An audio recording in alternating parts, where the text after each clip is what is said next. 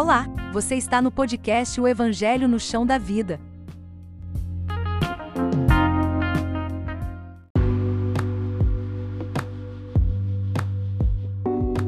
Hoje, o nosso bate-papo é sobre a Síndrome de Burnout. Aprenda a reconhecer os sinais de esgotamento antes que seja tarde demais.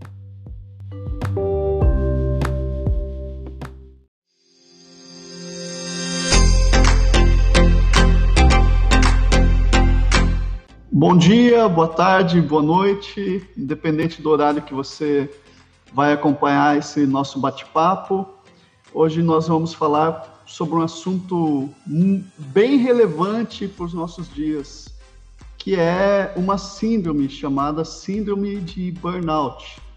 Mas o que é isso, síndrome de burnout? Essa síndrome é um estado de estresse crônico que ele vai levar aquele indivíduo que possui essa síndrome a uma exaustão física e emocional. Cinismo e desapego e sentimentos de ineficácia e falta de realização. No meio desse esgotamento completo, o indivíduo não é mais capaz de funcionar efetivamente em um nível pessoal ou profissional. No entanto, o burnout ele não acontece de repente. Você não acorda em uma manhã e de repente diz estou, estou esgotado. A sua natureza é muito mais insidiosa, cresce ao longo do tempo, o que torna muito mais difícil reconhecer. Ainda assim, os nossos corpos e mentes nos dão avisos, e se você souber como procurar, poderá reconhecê-lo antes que seja tarde demais.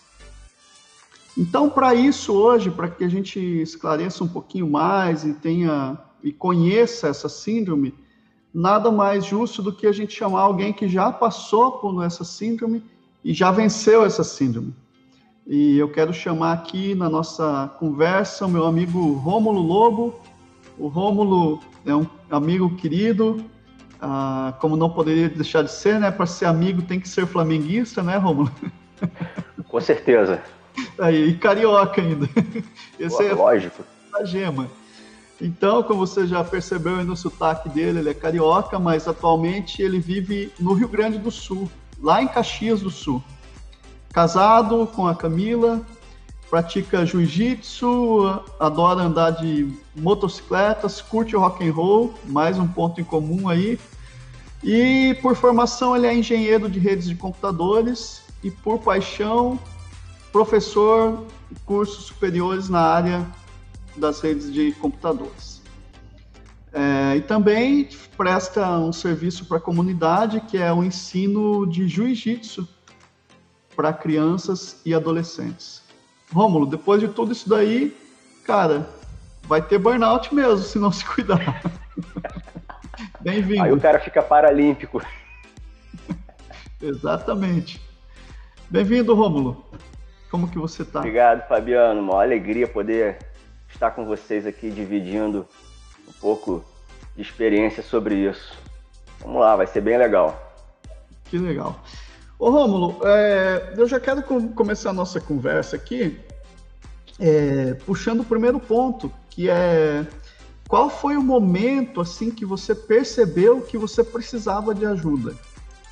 Porque nós como né, a gente tem dificuldade em, eu acho que como ser humano, cara, o orgulho da gente também pega um pouquinho e a gente querer ajuda não é fácil, né? Pô, com certeza, isso aí é é bizarro, Fabiano, porque na verdade eu percebi que precisava de ajuda em 2016, tá? Mas a gente vai conversar e você vai entender que antes eu já devia ter procurado ajuda, mas em 2016 foi um momento crucial, né? É até engraçado porque era ano de, de Olimpíada e aí o manga fica me usando até hoje. Pô, tu ficou paralímpico no ano da Olimpíada. o que, quem que, que é acontece? Manga? Explica quem que é Manga aí. Luciano Manga, primeiro vocalista da Oficina G3, pastor da Vinha Rio, meu brother, meu bom camarada, meu pastor, amigo já de mais de 20 anos, já tocamos juntos, já pegamos onda juntos, pô, me ensinou muito do que eu sei e é meu mentor até hoje. Como diz o Wesley Cavaleiro, já comeu um quilo de sal junto. Pô, acho que já comemos um quilo de sal. acho que já. Então, o que que acontece, Fabiano? Em 2016, ali em, em maio de 2016, eu tive o primeiro susto. Primeiro, um belo dia eu acordei para trabalhar e, cara, aquela coisa normal, escovar os dentes. Peguei o creme dental e não conseguia apertar o creme dental. Falei, opa, alguma coisa tá, tá errada aí, né? Uhum. Então, tentava, tentava e nada. E aí fui falar com meu irmão, assim, que ele também estava se preparando. Falei, cara, não estou conseguindo aqui, estou movimentando a mão, mas não consigo. Aí meu irmão olhou para mim e falou, cara, você tá com, com a cara torta. Falei, que isso, cara? E aí fui olhar no espelho, tava meio rock balboa, né? Adrian! Falei, que isso, maluco? Enfim. E aí, pô, tive que ir pro hospital, aquela coisa toda. E os caras falaram: olha, você tem uma suspeita de isquemia, ou isso pode ser uma estafa e tal. Só que nesse primeiro momento foi um pouco rápido.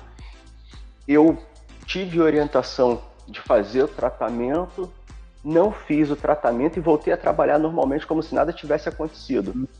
Mais ou menos um mês depois, ali em julho, um mês e pouco depois, cara, eu acordei com o lado esquerdo todo paralisado, entendeu? Todo paralisado, tudo dormente. E foi aí que eu falei, caramba, é, preciso de ajuda mesmo. Porque em alguns momentos eu conseguia, tipo, levantar um braço, mas eu não tinha a sensação do braço. Ficava uhum. em pé, tipo, ia pisar e como estava tudo dormente, era como se só o lado direito funcionasse, porque você pisava e você não sentia que estava pisando, né? Então aquele medo de cair, aquele medo de tropeçar, o não conseguir segurar as coisas, meu irmão, foi assustador. Então ali eu falei, bom, preciso de ajuda. E aí fui para o hospital para fazer os exames, já fiquei 10 dias internado ali e foi onde tudo ah, começou. Né? De cara já ficou 10 dias. De cara já 10 dias. Porque o que, que acontece? me fizeram uma bateria de exames para tipo diagnosticar o que eu tinha, porque todos os sintomas eram sintomas de um AVC. Né? Você está com um lado paralisado, né? Dificuldade com, com, com a parte facial, os movimentos. Então eu fiz uma ressonância e aí o médico falou: olha, cara, eu vou pedir para você fazer uma ressonância com contraste para ver se a gente consegue detalhar melhor isso daí. E aí fui fazendo outros exames e acompanhamento com fisioterapia, neurologista. Uhum. Nossa, uma, foi uma equipe, né? Sim. Até que chegou um ponto lá que, tipo, o pessoal falou: olha, você já pode ter alta, mas você vai precisar, né? De fisioterapia, de pilates, de acompanhamento, de uma uhum. série de outras coisas que a gente vai falar aí pra frente. Cara, quando me falaram, eu fui só me assustando, o olho ia só regalando, né? Eu falei, meu irmão, tô todo errado. E nessa época, Romulo, qual era a tua idade? 2010, tava com 35. 35. Você tá tava vendo? com 35. Então, por que que a gente está trazendo esse bate-papo hoje? Para nos alertar, para trazer um alerta mesmo para os nossos ouvintes, ou para quem vai assistir, ou para quem vai escutar depois no Spotify, enfim, que isso é qualquer idade, cara. Se você não se cuidar, é, tem uma escritora chamada Anne Polan que ela diz é, que tudo volta a funcionar perfeita, quase tudo volta a funcionar depois que você tira da tomada, inclusive você. Então, ou você para, ou o teu corpo te para. No teu caso, foi o teu corpo que te parou, literalmente, né? Exato, exato, cara tipo, eu fui empurrando, empurrando o máximo que eu, que eu conseguia até onde deu. Né? Uhum. Né? Só que chegou o momento que tive que parar. Muita coisa foi negligenciada da minha parte, né? Porque a, a gente tem aquela cabeça de que ah, eu consigo, eu consigo, eu é. consigo. Então, mas aí a gente consegue até um certo ponto. Aí que eu quero que você traga para a gente quais foram esses sintomas que você passou, acho que aqui está durante o burnout, mas pré-burnout, que você não, não, não sabia que era essa síndrome, né? Sim. Cara, os sintomas, eles foram, assim, absurdos, porque são coisas absurdos que eu digo, porque se você for pegar um por um, são coisas que isoladamente todo mundo sente. Né? Uhum. E por isso que você acaba não dando bola. Tipo, ah, eu tinha muitas dores de cabeça. Mas, cara, quem trabalha com tecnologia, que passa muitas horas diante do computador, né, é natural que eventualmente você tenha dor de cabeça. Sim. Eu brinco com a minha esposa que eu ainda sou um garoto, porque eu vou fazer 40 anos daqui a um mês. E, uhum. pô, diferente dos meus colegas de área, não tô barrigudo, não tô careca e não uso óculos ainda. Mas, cara, enfim, tem aquele desgaste dos olhos ali. E eu pensava, ah, é porque eu tô trabalhando muito. Então tinha muitas dores de cabeça. Só que essas uhum. dores de cabeça elas foram evoluindo para enxaquecas. Né? E, tipo, eu comecei a perceber que era raro um dia que eu já não amanhecia com dor de cabeça. Então o troço foi ficando meio assim, constante, né? Rotineiro. E aí, cara, aqueles analgésicos, meu irmão, eu já tinha experimentado um monte. Tipo, tava indo cada vez para um analgésico maior, tomando dois ao mesmo tempo, às vezes tomava três ao mesmo tempo e seguia, né? Aí eu pensava, bom, no sábado ou no domingo eu vou dormir mais e vai passar. Cara, e não passava. E aí tá, beleza. Essas dores de cabeça absurdas. Consequentemente, começaram a vir as crises de insônia, dificuldade para dormir. Uhum. Porque você deita, mas não desacelera. Sim. Não desacelera. E, e aí você tá cansado. Oi? Não, parece o pensamento continua, né? Continua. Exato, né? exato. Cara, tem, tem um amigo meu que brinca, pô, Romulo, tu tá tipo fritando peixe a noite toda, né? Porque tu tá aqui, ó vira para um lado, vira para o outro, mas tu não para. Porque eu comentava com ele, falei, maluco, não dormi essa noite. E era um colega mais velho que trabalhava comigo, mais veterano.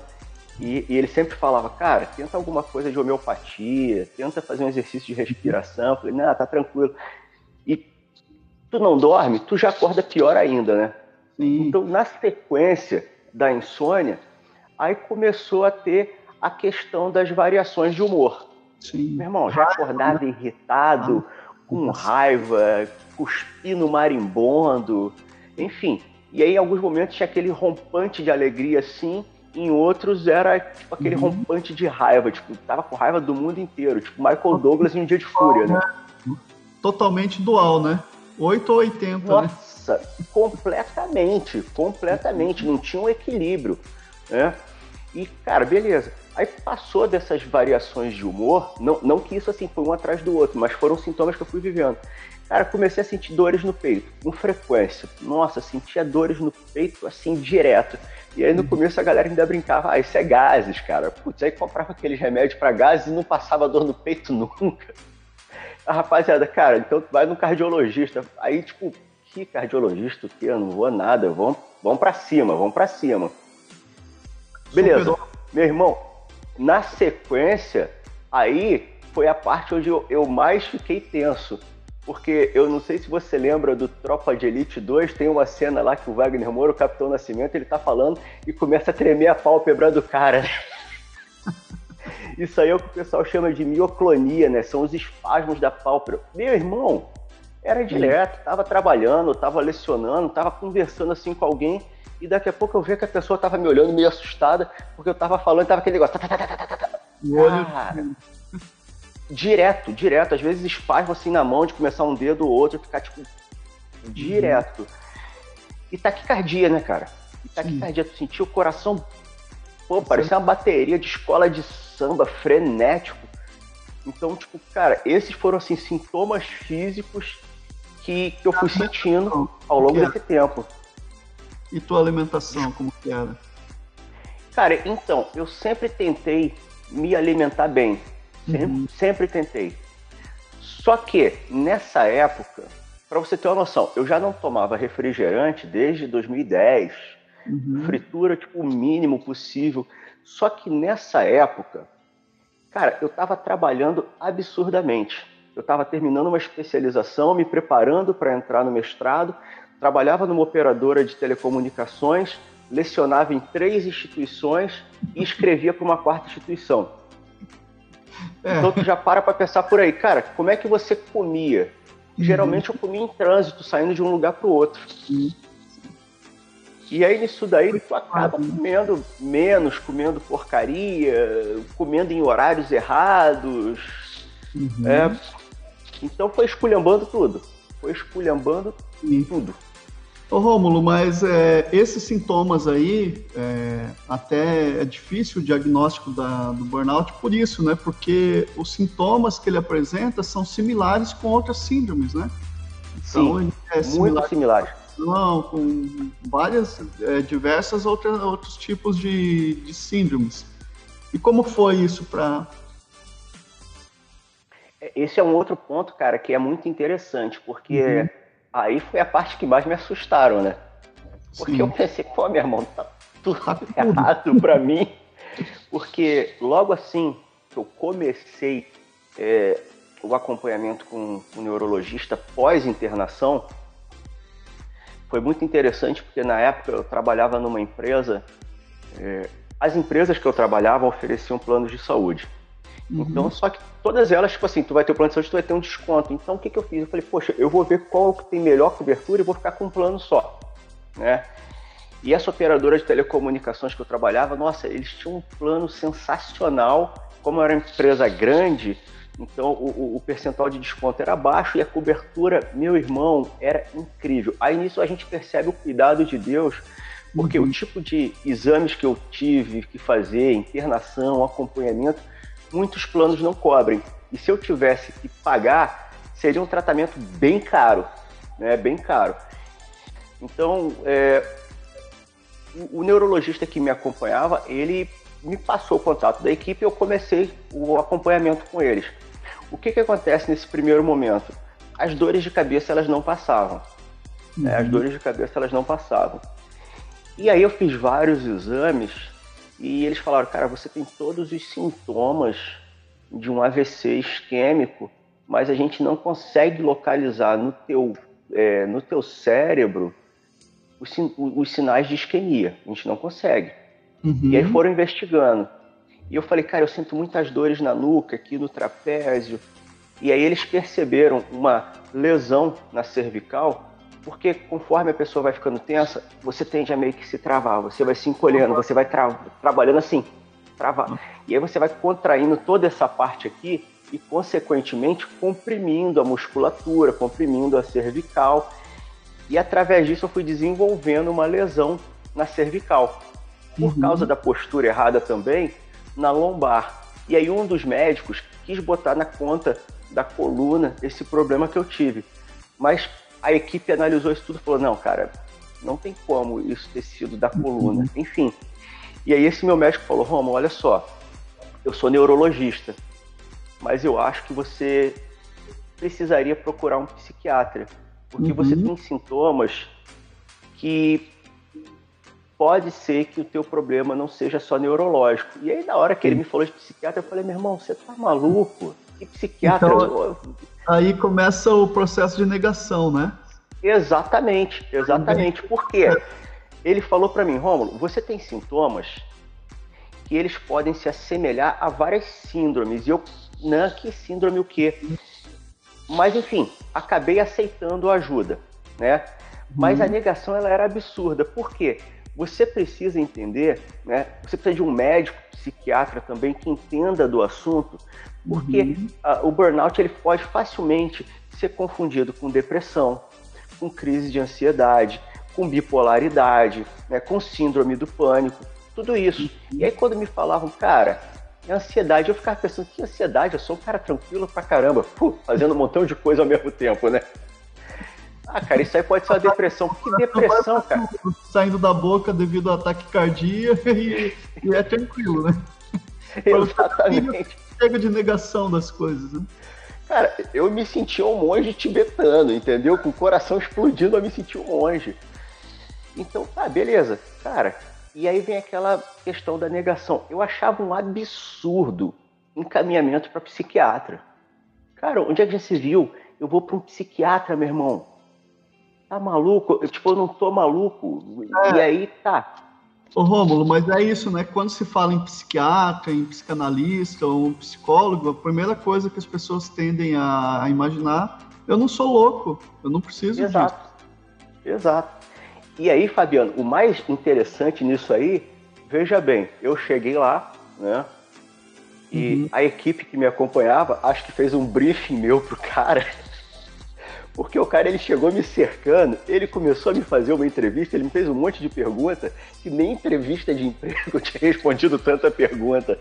E aí ele foi falando de futebol, foi falando de música, falando de banda, e ele também tocava. E aí foi falando de surf. Eu falei, esse cara tá querendo me enrolar. Esse cara tá querendo me enrolar. Na primeira consulta. É, na primeira consulta foi só amenidade para mim. Eu falei, pô, meu irmão, vou vir aqui uma vez por semana ficar batendo papo aí, relaxar pra caramba, só isso? Uhum. Aí chegou na segunda consulta, já foi um pouco mais incisivo, e aí ele foi me analisando e tal.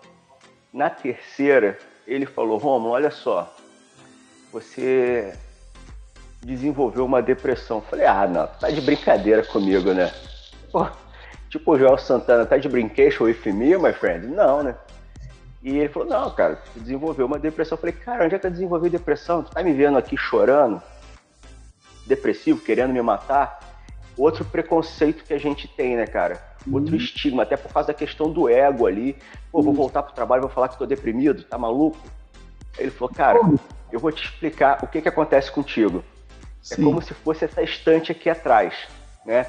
Uhum. A tua depressão não é essa depressão de ficar chorando pelos cantos a tua depressão ela é causada por uma ansiedade de querer ocupar espaços. Então você está vendo aqui né, que tem os nichos, os quadradinhos que estão vazios, você fica catando coisas para jogar naquelas brechas o tempo todo. Uhum. A tua depressão é isso, é querer ocupar o teu tempo. E aí quando ele falou isso, eu, nessa hora eu comecei a me desarmar. Porque eu comecei a parar para pensar, falei, nossa, faz todo sentido. Você era um workaholic, né? Basicamente. Exato. Você Exato. Trabalhando o tempo todo. Então, eles, o, esse, esse tipo, ele. E, e, dá muito também essa síndrome em pessoas perfeccionistas. Sim, o tempo são... todo. Porque o que, que acontece? Você acaba não, não, não delegando funções, Sim. né? Porque você, você acha que ninguém vai fazer como você faz. E aí você Exato. trabalhar. Exato. Tipo, você, você delega a função. A pessoa te pergunta a primeira vez uma coisa, te pergunta a segunda vez, na terceira, tu, não, deixa, deixa que eu termino. Eu faço. É. Só que, cara, a gente vai abraçando, abraçando, abraçando, chega uma hora que falta abraço pra acolher tudo, né? Ô, vamos, é, e aí depois da negação vem a compreensão né, da situação, né? Você primeiro Exatamente é, como diz o filósofo, o homem nega tudo aquilo que ele não conhece, né? Então ele não conhece, ele vai ter a negação. É, mas como foi esse a compreensão da situação? Como foi esse processo? Isso aí foi um negócio assim que levou um pouco de tempo, né? Porque aí nessas sessões de, de, de terapia, de conversa ali com o psiquiatra, é, foi fantástico porque esse cara que me acompanhou, ele já estudava muito sobre burnout e ele me recomendou também. É, ele falou, cara, independente do que você acredite, mas seria legal você praticar meditação, exercício de respiração e tal. E no meio disso tudo, ele foi fazendo essas conversas, tipo entrevistas de emprego, como eu disse, onde ele fazia várias perguntas.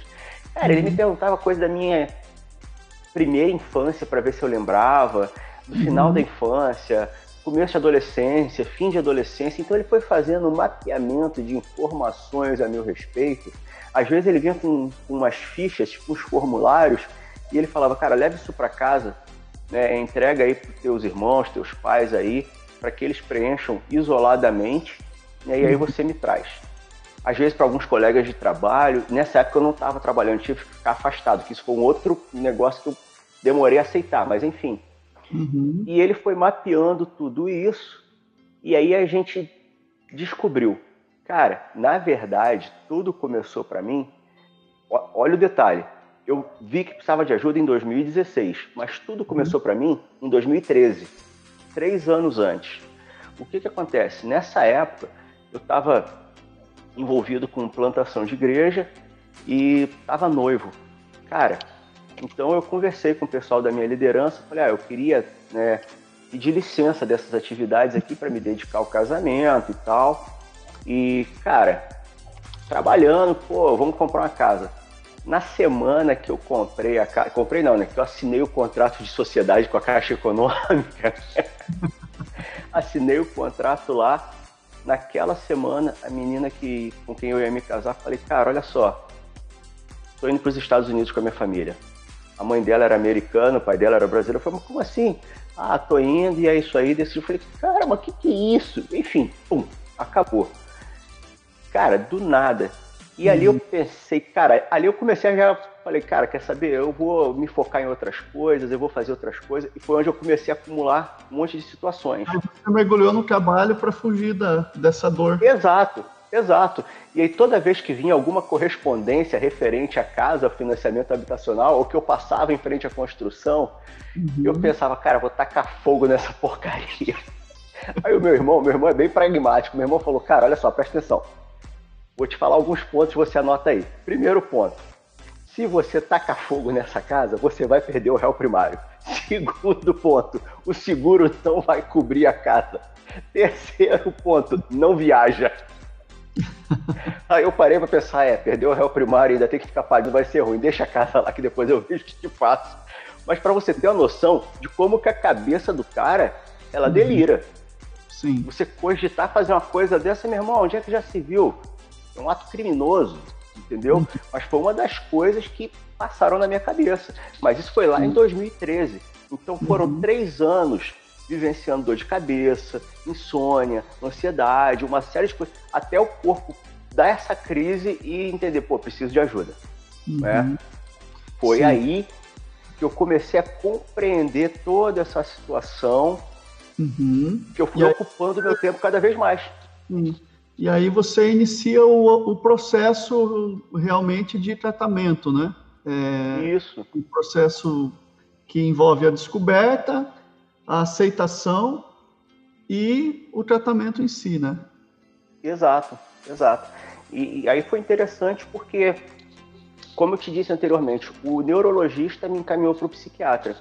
Uhum. E aí o uhum. psiquiatra falou, cara, como é que você tá na academia? Porque a gente conversou, eu já tinha falado com ele do jiu-jitsu. Aí teve um dia que eu falei pra ele, ah, tô pagando a academia certinho. Aí ele perguntou, não, cara, não é o que você tá pagando, como é que tá a tua prática aí? Uhum. Aí eu falei, parei pra pensar, eu falei, cara, eu acho que esse mês eu fui uma vez na academia. E aí ele falou para mim, olha só, você precisa ter hobbies. Me fala uma coisa que você gosta de fazer, mas não pode ser uma coisa fisiológica, tipo, que envolva é, é, tipo alimentação, sexo, tipo um uhum. hobby. Diz uhum. uma coisa que você gosta de fazer. Eu falei, ah, cara, eu gosto de andar de moto, gosto do mar, enfim, uhum. gosto de jiu-jitsu. Ele perguntou, quando foi a última vez que você viajou de moto? Eu falei, caramba. Tipo, andava de moto para trabalhar todo dia, mas viajar, meses. Uhum. Quando foi a última vez que você treinou? Pagando academia, tinha mais de um mês que eu tinha vestido kimono para treinar. Uhum. Né? Então, você vai percebendo que você vai deixando as coisas de lado. E aí o psiquiatra falou, olha, seria interessante, até por causa da tua falta de condicionamento, né? De repente você fazer uma atividade tipo Pilates, que vai te ajudar nessa questão da respiração, você está tentando aí a meditação, e aí beleza, uhum. fui para o Pilates, exercício de respiração, é, comecei a tentar a, a, voltar a meditar, e aí, e aí foi seguindo. E aí foi o começo do tratamento foi assim, mas um detalhe que eu vejo que a galera tem muito preconceito também, cara, tem uma intervenção medicamentosa. Sim, né? é, é esse ponto que eu queria levantar aqui, Romulo porque apesar, né, ou apesar não, mesmo você sendo um cristão, mesmo você tendo suas práticas espirituais em dia, vamos dizer assim, é, a gente está sujeito a todo tipo de males, porque a nossa fisiologia, enfim, ela é a mesma de todos os seres humanos.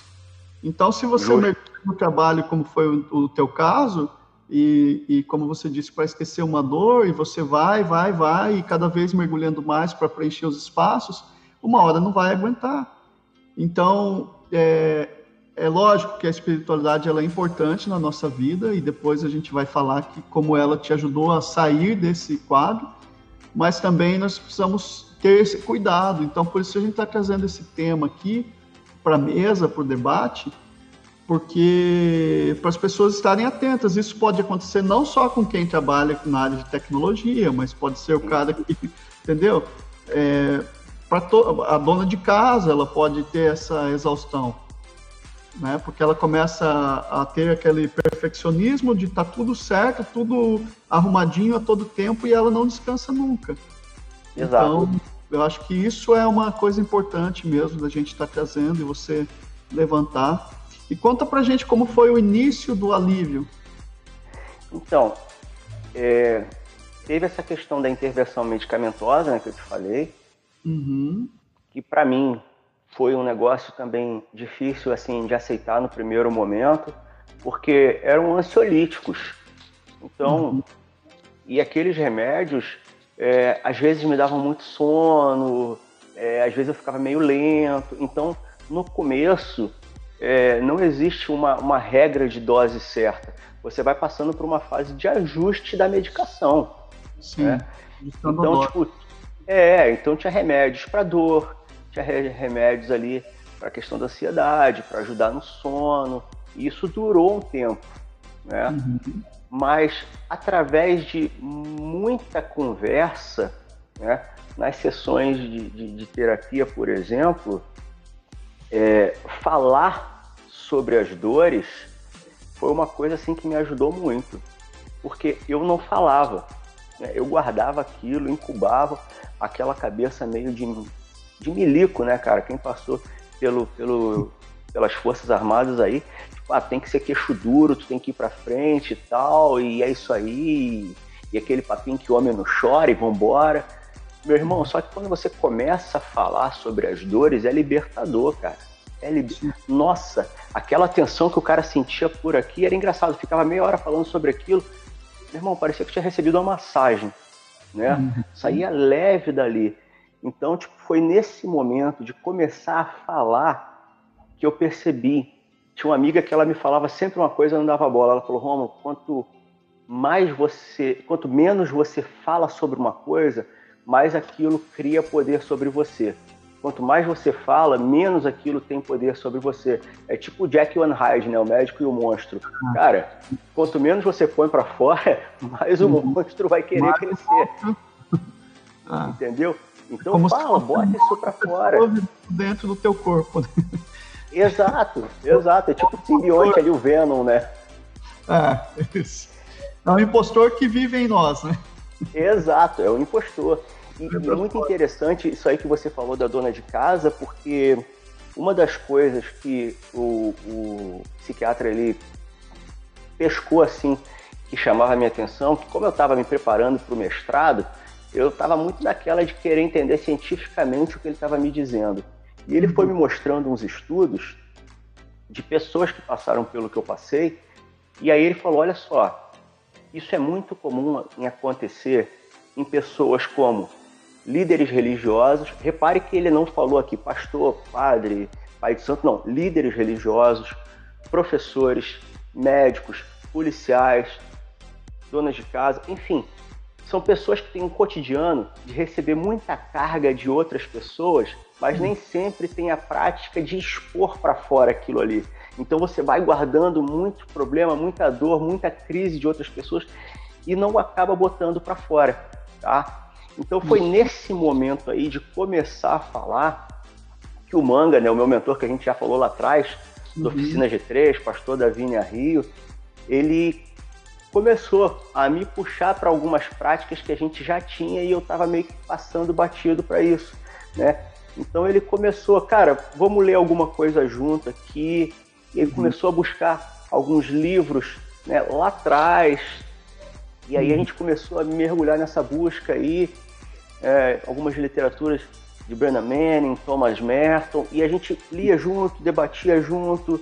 A prática da meditação, ele veio algumas vezes do Rio para cá, então a prática da meditação, os exercícios de respiração, a prática da lectio divina, né? Tipo assim, uhum. aquela leitura da Bíblia onde a gente não faz simplesmente para dizer ali tantas páginas ou tantos capítulos, né? Tipo, uhum.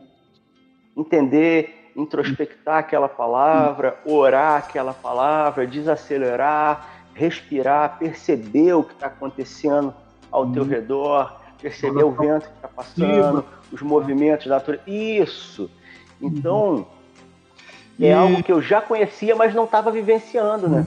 Tinha deixado de lado. Então, essa. É, você ter uma pessoa, um mentor, né? Um, que, que possa te. A, a, inclusive, essa semana passada nós falamos aqui na comunidade sobre essa esses nossos pontos cegos, né, que a gente não consegue ver e que a gente precisa ter uma outra pessoa para dizer, cara, olha, isso aqui está errado, né? Até a gente usou aquela janela de Johari para fazer um exercício com, com o pessoal.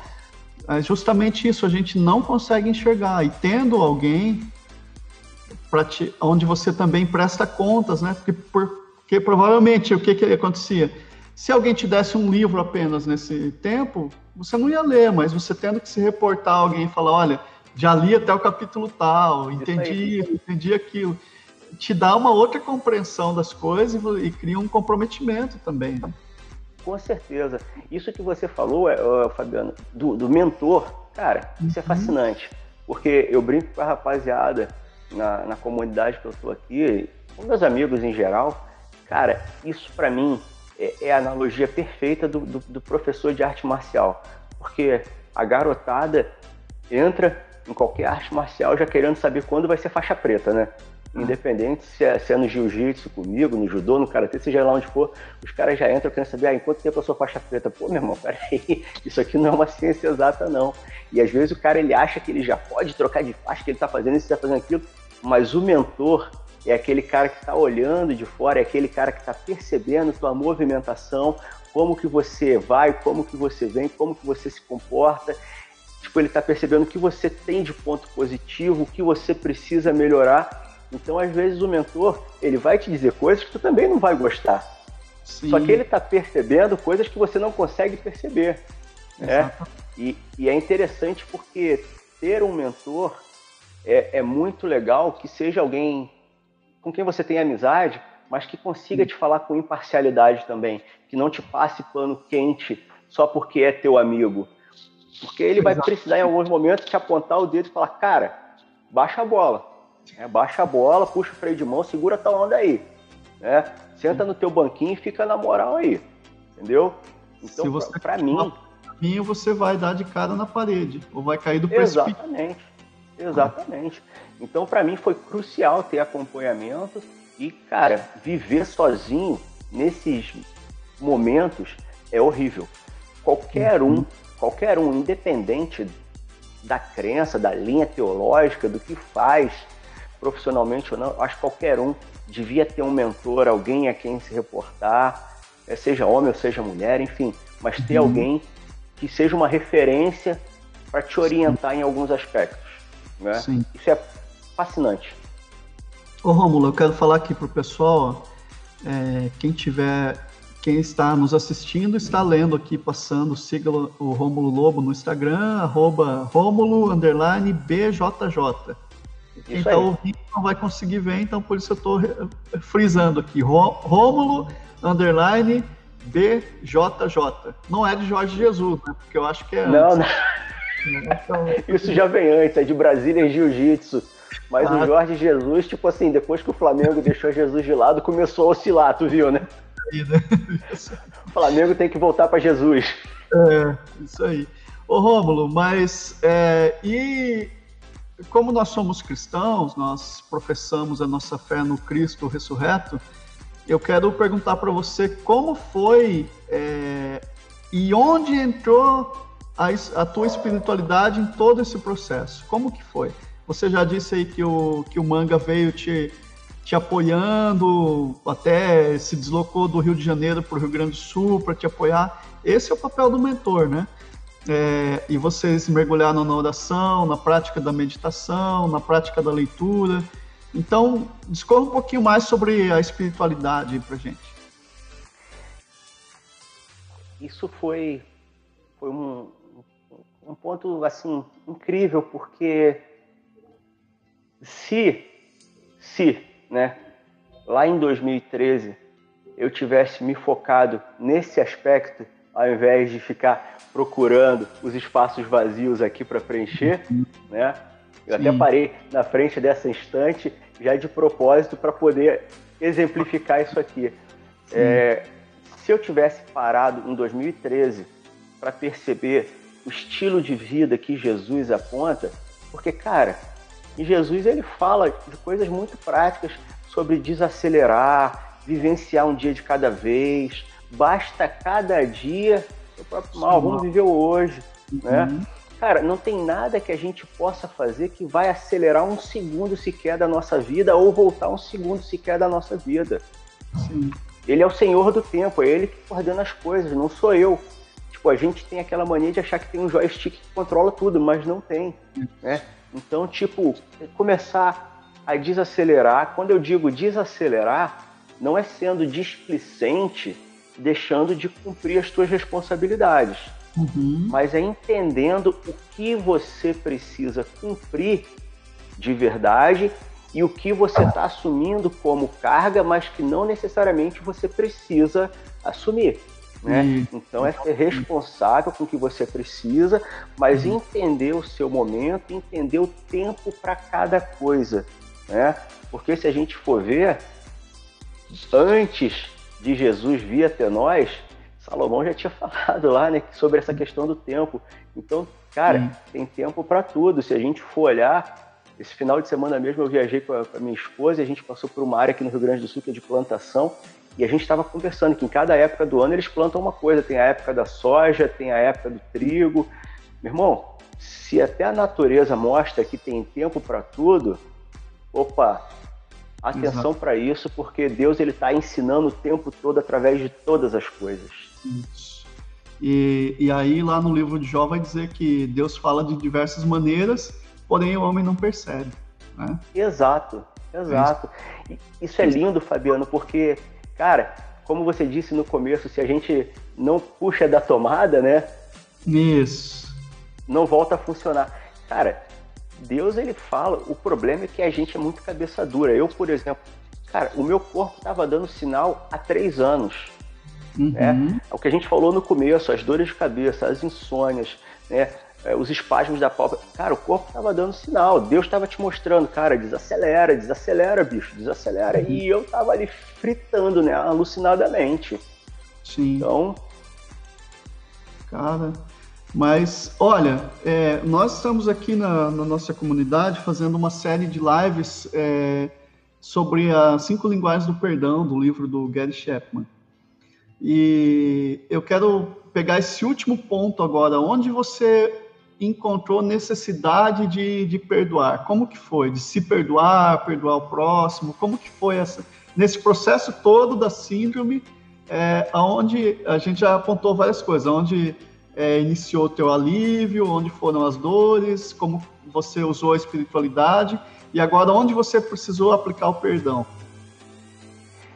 Fabiano, Tipo, falar sobre isso contigo hoje é fácil, mas se tu me perguntasse isso lá em 2016, 2017, eu não ia é. querer te responder, não. Ó, oh, é isso mesmo, é C.S. Lewis diz, né? É, todos falam que o perdão é uma coisa bonita até que tenha algo a perdoar. É, meu irmão. Aí... É um assunto que a gente perdão. fala rindo, mas que vive chorando, né? Na, na hora Exatamente. Da... Perdão é um troço difícil. O meu é. irmão, ele sempre brinca, meu irmão, o negócio é o seguinte, ó tenta viver o mais certo possível.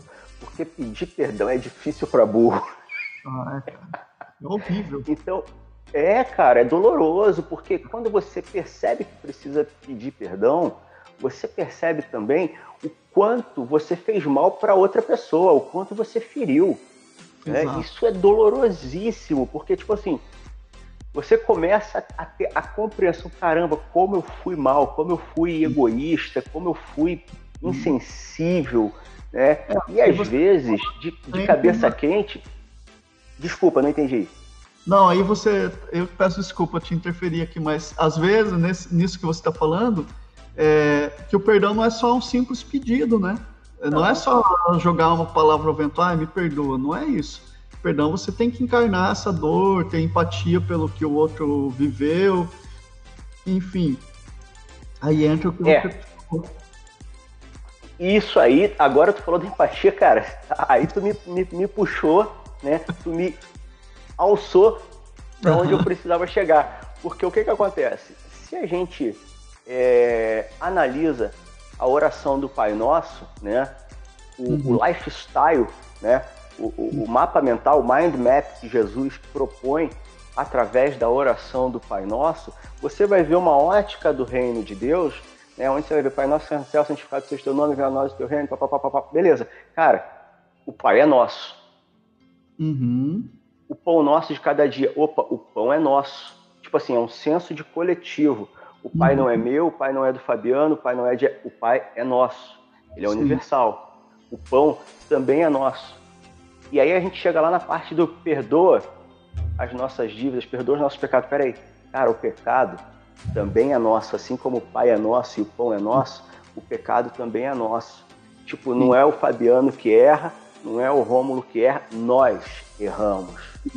E aí, cara, quando você entende isso, você começa a perceber que perdoar está diretamente ligado a aliviar a bagagem. Tipo a questão que eu falei ali atrás de ficar se contraindo e ficar com peso aqui, com dor aqui, quando você começa a perdoar ou a pedir perdão, você uhum. começa a aliviar a bagagem. Porque a jogada do perdão Cara, geralmente a gente tem duas pessoas aqui que acabam se ferindo e uma precisa pedir perdão à outra. Aí a mente dual vai dizer que toda história tem dois lados. Né? É tipo um fim de um relacionamento, é tipo um fim de um divórcio. Sim. Tipo um divórcio, aliás. É, se eu sou mais amigo de A ou de B, eu vou me inclinar a escutar a história de um e ouvir aquela história. Só que o que, que acontece? Não é que a história tenha dois lados. Tem a versão do A, tem a versão do B. Mas essa história pode ter uma terceira via ainda. Por quê?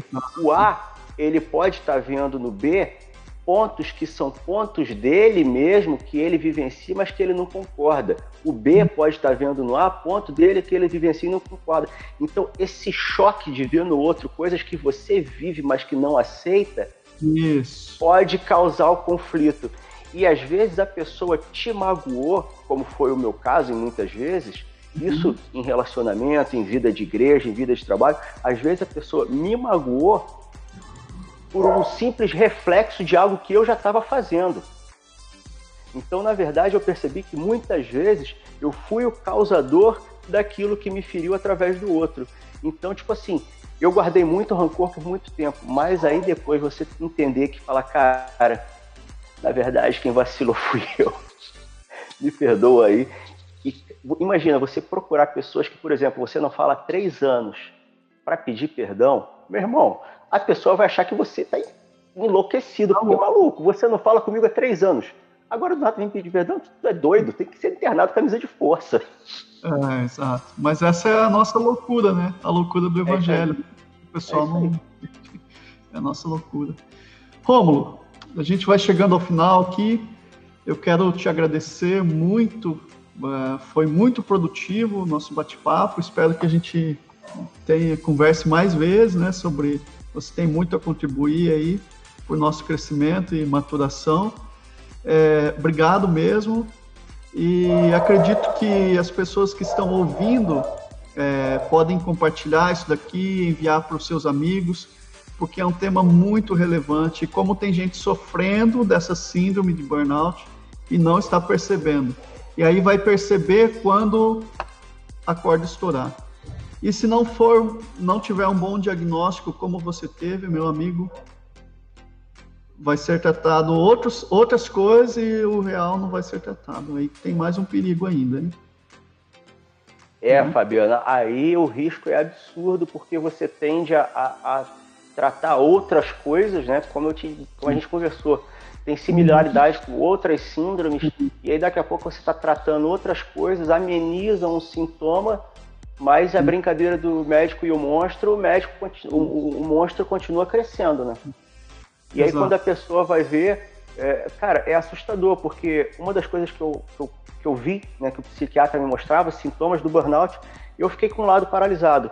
Tinha gente Sim. que tinha cegueira momentânea, tinha gente que perdia a fala, tinha Nossa. gente que tinha queda de cabelo como se estivesse fazendo quimioterapia. Então, tu imagina isso não ser tratado como deve ser. Sim. Então, é importante esse é, deixar bem claro que nós não somos técnicos da área, não somos médicos, não somos psiquiatras, mas o bate-papo é, é realmente esse, trazer alguém que viveu essa dor e, e demorou a entender que pode ser o caso de quem está nos ouvindo ou quem está nos assistindo. Rômulo, obrigado. Quero que você deixe aí suas considerações finais para o pessoal aí. E tamo junto, meu amigo. Fabiano, eu que te agradeço aí pelo convite, a oportunidade de dividir isso aqui. Como eu falei, cara, se fosse há um tempo atrás, eu acho que eu não falaria nada disso daqui, né? É, mas hoje, enfim, eu entendo que faz parte até para ajudar as pessoas, tipo, poxa, estou vivendo isso daqui. Agora, assim, se eu pudesse dar uma recomendação, o que eu diria? Cara, em primeiro lugar, viva um dia de cada vez. Basta cada dia seu próprio mal. Não adianta sofrer por antecipação. É, respire, respire pausadamente. Lembre-se que o Pai é nosso, que o pão é nosso, mas que o pecado também é nosso. Beba bastante água e pratique exercício regularmente. E nunca prometa nada a ninguém quando está extremamente feliz e também não fale nada quando está com raiva. E aí você vai prometer o que não pode cumprir e vai acabar magoando e vai ter que pedir perdão. Verdade. Então é isso. Tá bom, Rômulo. Obrigado, cara. Então, pessoal, siga lá o Rômulo no Instagram. É Rômulo underline BJJ. E se você quiser me seguir também, é lá, arroba sou eu, Fabiano. Ok? Um abraço a vocês, abraço, Rômulo, e nos vemos em breve.